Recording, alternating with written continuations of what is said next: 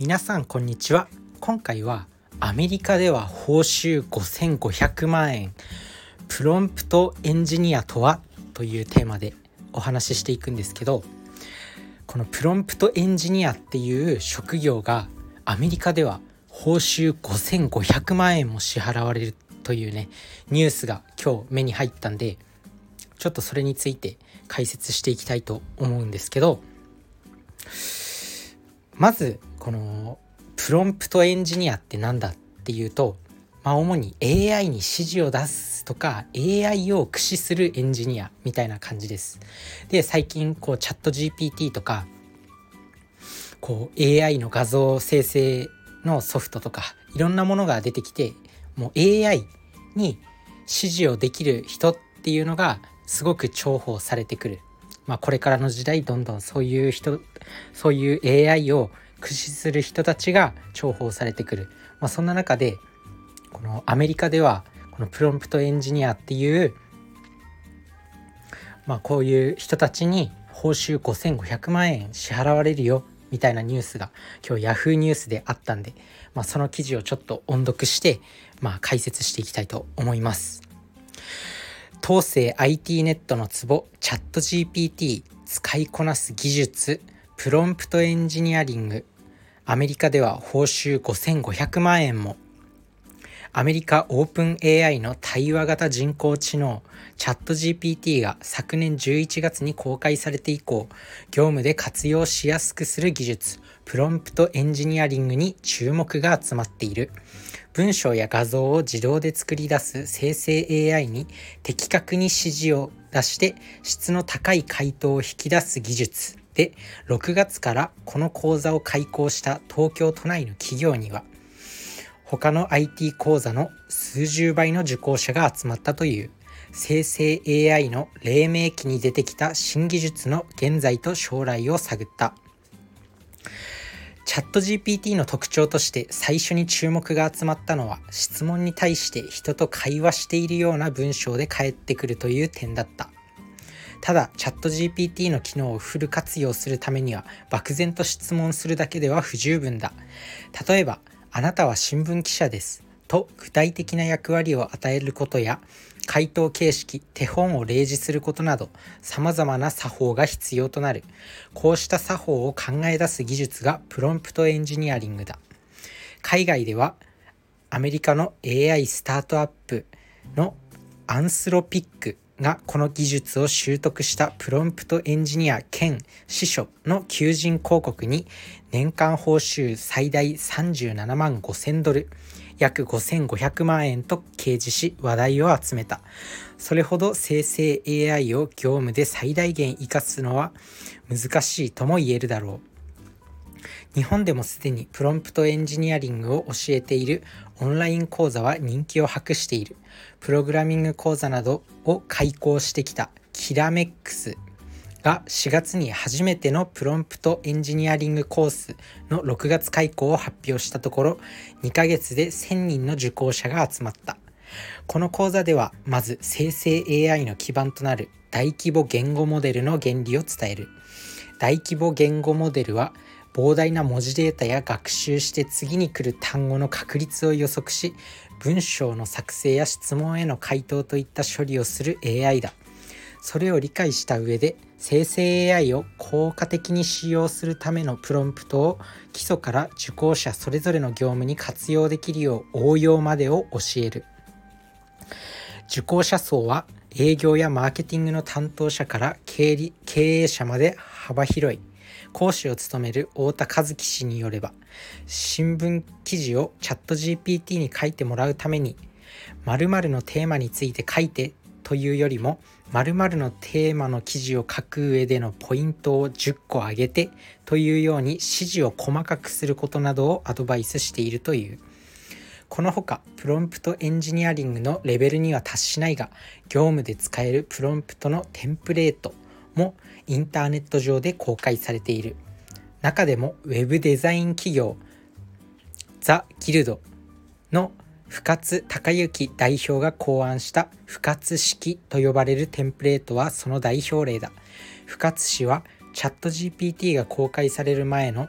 昨年夏頃から生成 AI に注目しており生成 AI の有識者として岸田文雄首相の謝罪対話に出席したり自民党の都会で自民党の部会で自治体業務への生成 AI 活用法などを説明したりしている。深津氏が編み出したテンプレートは生成 AI の使い方の超入門編という位置づけで利用できそうだ。脚光を浴びるプロンプトエンジニアリングだが生成 AI の普及初期の技術に過ぎないとの見方もある。深津氏は僕がプロンプトのノウハウをばらまいているのは賞味期限が長くないと思っているからだと語る。生成 AI を繰り返し利用していくうちにユーザーは使い慣れてプロンプトを意識することがなくなるのではないかという見解だ。しかも普段使いのソフトにも生成 AI は導入されつつある。オープン AI と資本主義資本業務提携をしたマイクロソフトはワードや Excel などの業務用ソフトにチャット GPT の機能を加えることを表明した。業務用ソフトだけではなく深津氏はブラウザーにもその機能が搭載されると指摘する。電子商取引電子商取引 EC サイトで検索して一番安いトイレットペーパーを買ってくださいといった指示を出せるようになると話す。さらには利用者のブラウザーの利用履歴をもとに好みに合ったリンクを自動的に送ってくることなども可能になるという。何も指示しないで済むようになるため生成 AI にプロンプトを入力して命令するという概念すら吹っ飛ぶことになるだろうと予測する。チャット GPT のような生成 AI が一つの機能として組み込まれて広がることで利用者は自然とプロンプトが身につき深津氏の予想よりも早くプロンプトが不要になる可能性さえもある。検索エンジンの黎明期には検索技術を身につけることが求められた。現在でも専門家レベルでは一定の技術が必要とされ検定もあるがあらゆるサイトに簡単な検索機能はついており一般の利用者は技術を意識することなく検索を使っている。一方でプロンプトエンジニアリングは今後も必要とされる見方も少なくない。太田氏は生成 AI の基盤となる大規模言語モデルの仕組みを理解してプロンプトを生成する技術は人間の言葉で AI にプログラミングさせる技術とはえ人間の言葉で AI にプログラミングさせる技術と言えると指摘する。そのため生成 AI が進化してそれへの対応が必要になっても大規模言語モデルを基盤としている限りはプロンプトエンジニアリングは無駄にならない。習熟すればビジネスに活用できるプログラミング技術のようなもので必要とされ続ける技術だろうと予測する。ということで、まあ、記事を、まあ、そのまま紹介したんですけどプロンプトエンジニアリング、まあ、AI に指示を出して、まあ、どういうどういう回答を出すかとかそういった AI に指示を出すのが、まあ、このプロンプトエンジニアリングっていうことなんですけど、まあ、まさに今注目されてるそれで、まあ、東京で開催されるこの講座には、まあ、一気に1,000人のまあ、経営者であったりとか、まあ、社会人の方が一気に1,000人も集まったというようなねニュースなんですけど、まあ、やっぱり新しい技術、まあ、それに関するこの深津さんとか太田さんっていう方が、まあ、今後の未来を予測してるわけなんですけど、まあ、深津さん深津隆之さんっていう方は、まあ、将来、まあ、これみんな今検索技術を使ってるように。まあ、いずれみなみんなこの AI のチャット GPT を使い慣れて、まあ、別に今今後はもうそういうプロンプトエンジニアリングって必要なくなるよねっていう予想の仕方。まあ別に今だけだよね初期の黎明期だけだよねみたいな考えを持ってる方と、まあ、太田氏太田さんみたいにまあ今後もこのプロンプトエンジニアリングみたいな AI を駆使する人っていうのは必要とされ続けるよねっていう、まあ、両方の意見が分かれてるまあでも未来は誰にもわからないんでなのでこれをねどう見るかっていう話なんですけど、まあ、明らかにね注目されている、まあ、現在明らかに注目されている、まあ、これは事実であると。なのでプロンプトエンジニアリング、まあ、興味ある人とか今何やっていいか分かんないっていう人は目指してもいいんじゃないかなと思いますやっぱ海外で流行ってることっていうのは遅れて日本にやってくるっていうのもあるんでアメリカでこのプロンプトエンジニアリングに高い報酬が支払われる支払われているっていうのはまあ日本でも今後出てくるんじゃないかなと思います。まあ、まだねこのプロンプトエンジニアっていう正式な職業名で求人広告とかはであんまり出てないと思うんですけど、まあ、今のうちからこうチャット GPT とか AI とかを使い慣れておくのはやっぱり必要な今後の人生において必要なことなんじゃないかなと思います。あとはまあなんだろうダーウィンもね名言を残しているように最も生き残るものは変化し続けるものであるっていうふうに言われるようにもどんどんね新しい技術とか出てきて今まで身につけてたものが無駄になってしまったりとかもするかもしれません。まあ、そんな中で、まあ、やっぱこういろんなところに飛び移っていける能力っていうのかな。